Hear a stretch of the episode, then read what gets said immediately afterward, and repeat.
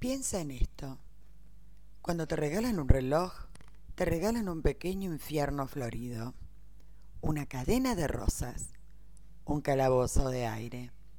No te dan solamente un reloj, que los cumplas muy feliz y esperamos que te dure porque es de buena marca, suizo, con ancora de rubíes.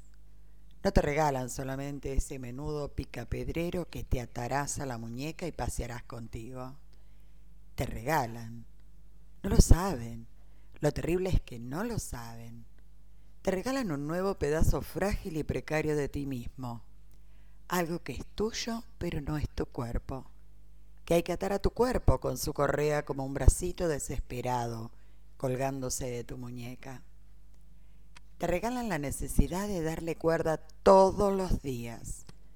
La obligación de darte cuenta que para que sigas siendo un reloj, deberás hacerlo indiscutiblemente. Te regalan la obsesión de atender a la hora exacta en las vitrinas de las joyerías, o en el anuncio por la radio, o en el servicio telefónico.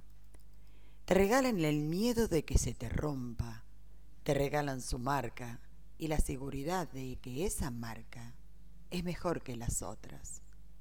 Te regalan la tendencia de comparar tu reloj con los demás relojes. No, no te regalan un reloj Tú eres el regalado. A ti te ofrecen para el cumpleaños del reloj.